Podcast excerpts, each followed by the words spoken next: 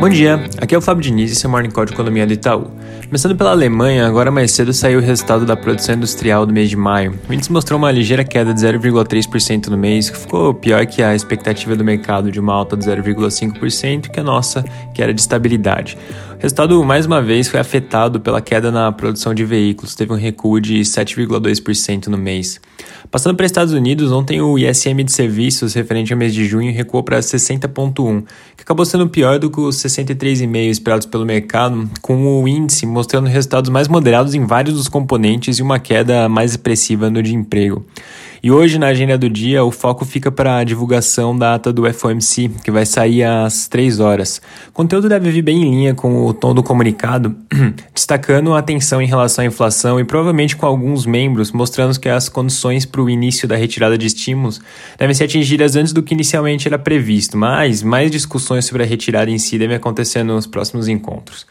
No Brasil, assim como nos outros dias dessa semana, os jornais trazem uma série de notícias sobre a reforma tributária. Dessa vez, o que está circulando é a possibilidade do texto incluir um corte expressivo de subsídios. É, pelas contas do governo, seria possível cortar até 40 bilhões desses subsídios, que por sua vez permitiria baixar mais o imposto de renda das empresas. Então, só recapitulando aqui, o texto enviado pelo governo prevê uma redução de 5 pontos percentuais do IRPJ em dois anos. E pelo que está sendo divulgado, o ministro Guedes já está considerando cortar esses cinco pontos em um ano, ao invés de em dois. Inclusive, ele vem estudando possibilidades que permitiriam cortes adicionais. E é nesse contexto que essa questão do corte de subsídio surge.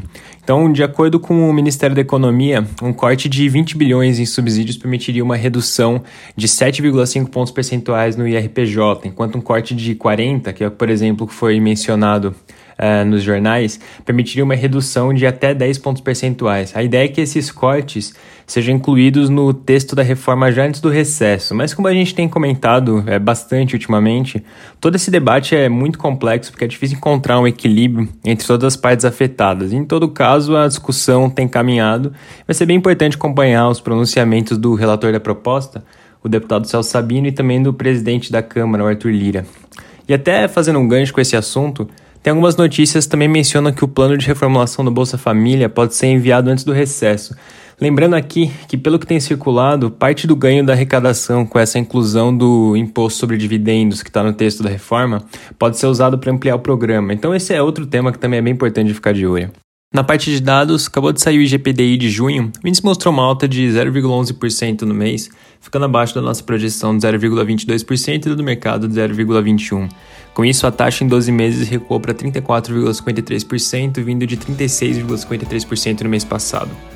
Para finalizar, agora às 9 horas vai sair o resultado das vendas do varejo do mês de maio. A gente espera uma alta de 1,4% no segmento restrito e de uma alta de 4,5% no segmento ampliado, que é aquele que inclui veículos e materiais de construção. É isso por hoje, um bom dia.